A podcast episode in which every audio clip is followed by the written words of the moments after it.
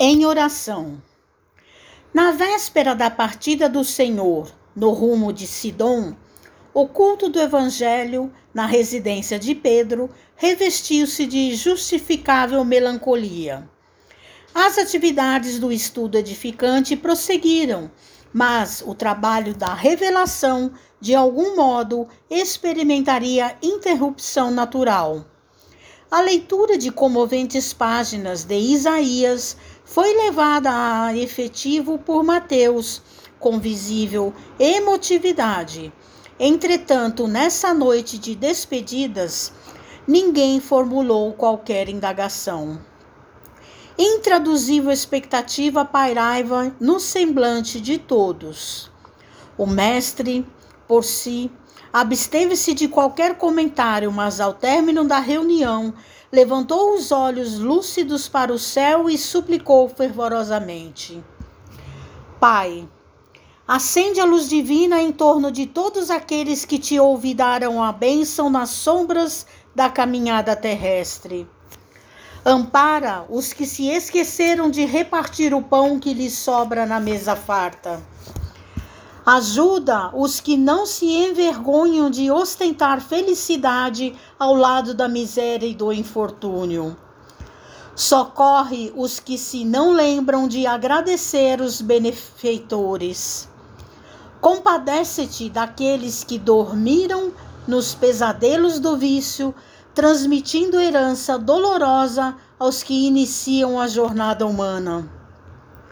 Levanta os que olvidaram a obrigação de serviço ao próximo.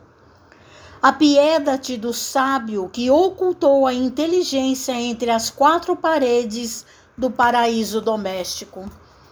Desperta os que sonham com o domínio do mundo, desconhecendo que a existência na carne é simples minuto entre o berço e o túmulo à frente da eternidade.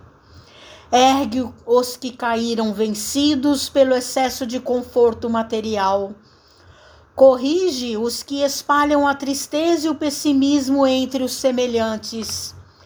Perdoa aos que recusaram a oportunidade de pacificação e marcham disseminando a revolta e a indisciplina. Intervém a favor de todos os que se acreditam detentores de fantasiosos poder e supõe loucamente absorver-te o juízo, condenando os próprios irmãos.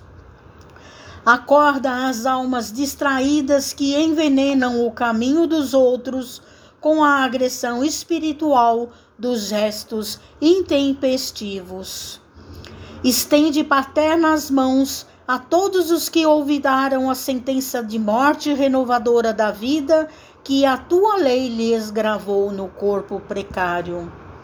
Esclarece os que se perderam nas trevas do ódio e da vingança, da ambição transviada e da impiedade fria, que se acreditam poderosos e livres, quando não passam de escravos dignos de compaixão diante de teus sublimes desígnios.